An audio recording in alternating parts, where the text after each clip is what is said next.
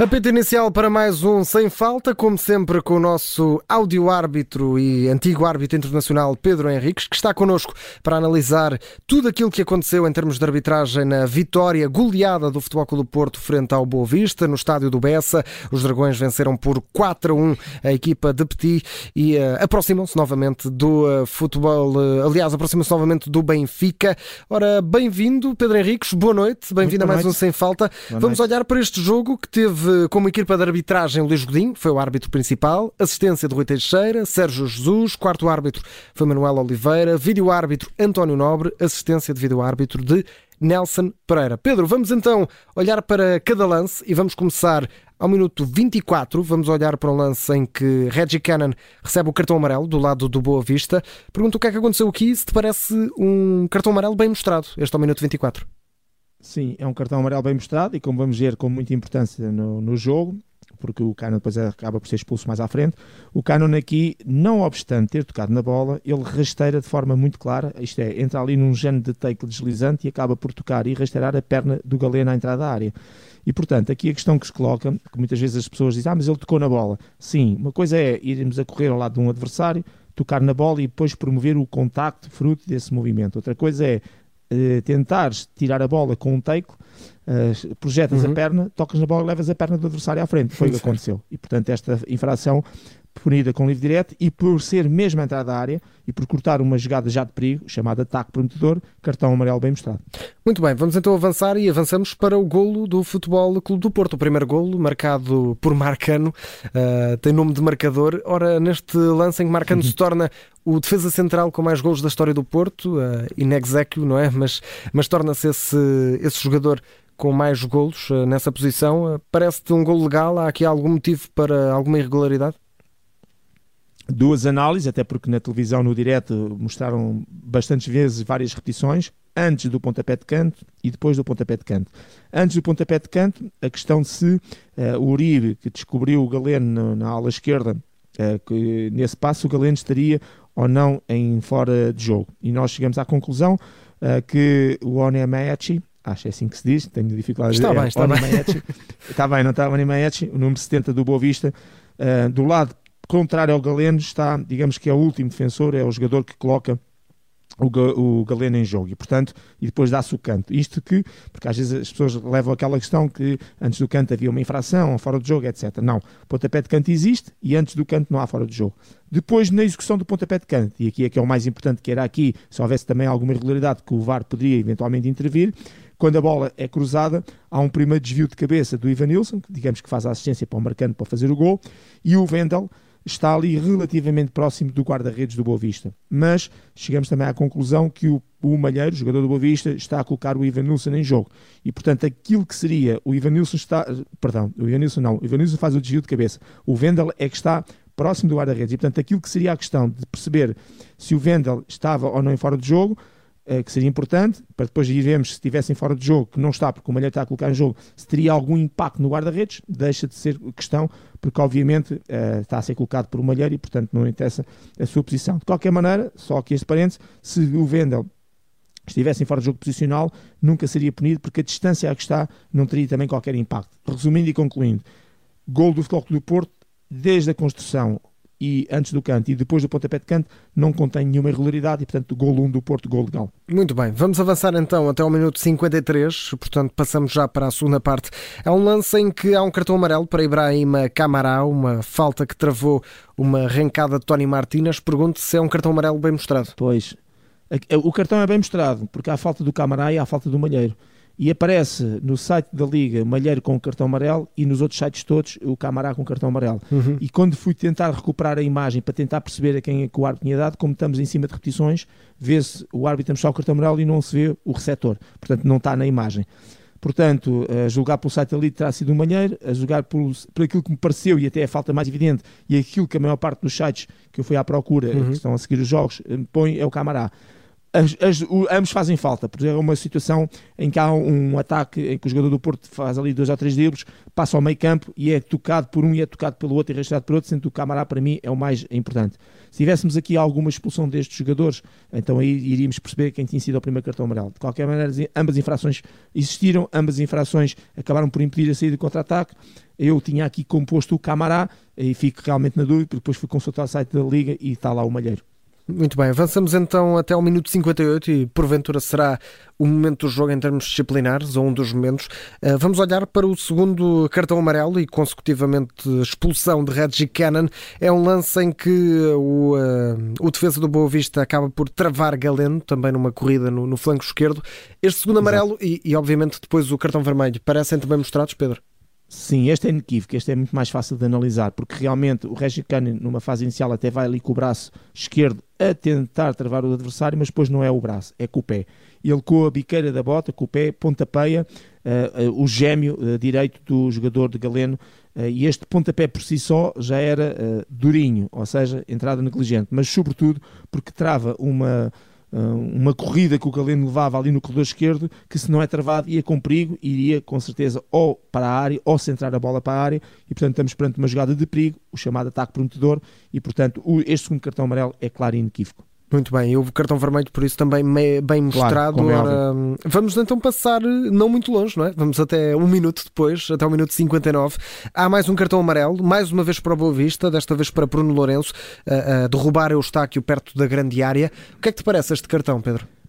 Sim, esta, esta é uma falta que merece, é, é sob o ponto de vista da discussão da, da, da arbitragem, discussão eh, em termos de, de, contexto dos núcleos, é muito interessante porque é aquela situação em que o Eustáquio está na frente, arma a perna para, fazer, para dar o, remate, para fazer o remate, aliás, e o jogador, porque se aproxima muito por trás, muito próximo, acaba por de alguma maneira não rasteira, mas acaba por impedir, ou seja, o outro jogador quando vai armar o pontapé e vai fazer o pontapé, acaba por ser ele a pontapear o adversário que lhe colocou a perna muito próximo. Para mim isto é sempre falta, porque há imprudência na maneira como o jogador se aproxima demasiado e acaba por, por fazer essa aproximação ter como consequência eh, o impedimento de, do armário e de concretizar o remate não é tanto pela falta em si, mas é sobretudo pelo sítio onde essa falta uhum. existe. Uhum. Ou seja, estás mesmo à entrada da área, vais fazer um remate à baliza, és impedido, cortas uma jogada de perigo. E, portanto, cartão amarelo bem mostrado. Muito bem, mais uma boa decisão. Vamos então até ao minuto 83, em que o Porto faz o 3-0, uh, eh, um gol de Wanderson Galeno, assistência de Otávio. Vamos aqui uh, tentar perceber se há alguma irregularidade. É um lance muito rápido. Pedro, uh, havia aqui algum Exato. motivo para alguma ilegalidade? Sim, eu logo no direto um, até está a perguntar aos nossos colegas que estavam a fazer o, o relato lá do, do jogo se Sim, o árbitro, se o árbitro tinha estão 10 segundos à nossa frente, exatamente. Uh, em termos, nós o que estamos a receber na televisão é 10 segundos depois daqueles que estão a ver lá em termos direto. Se eles, ele, árbitro, já tinha validado, até porque não sei se foi, houve uma substituição, houve uma coisa qualquer ali no momento, e eles estavam a dizer que sim, que já estava a ser validado o gol. E eu fiquei, eh, enfim, com estranheza, uhum. porque a repetição é muito clara. O Galeno realmente está na frente, o Sassou está exatamente atrás do Galeno na, na, tentativa de chegar lá, independente de chegar ou não, e depois veio o Taremi por trás do próprio Sassou. E o Taremi com o braço, mas de forma clara e inequívoca, coloca o braço nas costas e empurra, quer dizer, carrega e empurra. Nem sequer é um contacto, é faz mesmo o gesto, traz para a frente e empurra, desequilibra claramente o Sassou e impede a possibilidade do Sassou ir a discutir ou não o lance. Mas mesmo que este lance fosse mais 10 metros atrás, em que o Sassou não tivesse qualquer hipótese de chegar ao Galeno, havendo falta, as faltas são para ser punidas, independente, desde que a bola esteja em terreno de jogo, não interessa se uh, ah, mas o jogador não tem hipótese de chegar, não interessa. Se há falta, a falta tem que ser uh, marcada. E este é um caso de que para o árbitro é muito difícil, porque o árbitro vai na corrida e vai bem colocado. O Luís tem uma condição física muito boa, vai muito bem colocado, mas tem três jogadores em linha à frente dele. Portanto, é quase impossível ele ver um jogador a meter uh, o braço nas costas. Isto é um lance de VAR. E, portanto, o VAR aqui tinha claramente de verificar o lance, uhum. ver que há uma falta, neste caso, do Tony Martins sobre o Sassou e tinha que punir e anulava assim o gol ao Galeno. Portanto, aqui um erro mas aqui eu atribuo mais culpas ao VAR do que propriamente ao árbitro, porque este é um lance de, claramente de televisão. Muito bem, um golo do Futebol Clube Porto que devia então ter sido anulado. Vamos avançar até o minuto 89, Pedro, já estamos a chegar ao fim da nossa lista de lances. Ah, vamos olhar para Mateus Uribe, que aqui num num duelo que até fez faísca com, Pedro, com Bruno Lourenço, recebe o cartão amarelo, o terceiro na, na Liga Portuguesa. Parece-te bem mostrado este cartão ao colombiano? É assim, a partir do momento que o árbitro marca a falta, tem que mostrar cartão amarelo porque é a entrada da área e, portanto, está dentro da linha destes lances que nós tínhamos a analisar. Eu, na altura, uh, disse e vou manter que realmente sim há falta, mas vejo e revejo o lance e vejo mais ali uma carga de ombro e um contacto do que propriamente a infração. Mas depois há aquele movimento que os jogadores uh, nunca conseguem saquear, que é depois de carregarem, o esticar e deixar o braço. Uhum. E portanto, em movimento de câmara lenta, quase não parece falta. Em movimento rápido, realmente parece que o braço faz o seu prolongamento e acaba de alguma maneira por desviar o jogador do Boa Vista. E por isso, sendo falta, cartão amarelo. É um lance de dúvida, mas eu dou aqui claramente o benefício da dúvida. Se eu com as imagens, com as repetições, tenho dúvidas, eh, tenho que dar claramente aqui o benefício da dúvida ao árbitro, que não teve repetições e que o VAR aqui nem sequer podia intervir, que é um lance fora da área e, portanto, livre direto e cartão amarelo. De qualquer maneira, vou dar como positivo esta decisão. Muito bem, vamos então ao último lance em análise. Vamos até o minuto 94, em que Makuta recebe cartão amarelo, eh, Gaio Makuta, eh, o quarto amarelo no campeonato, portanto, vai ficar agora limitado. Pedro, este cartão amarelo parece-te bem mostrado ou havia aqui motivo não. para algo mais? Não, este é um lance, vejam as repetições e percebem claramente aquilo que eu vou dizer.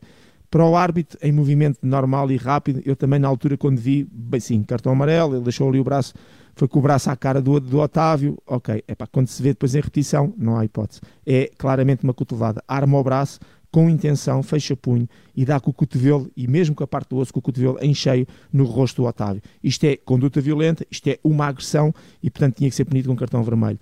E isto é claramente da jurisdição do vídeo-árbitro.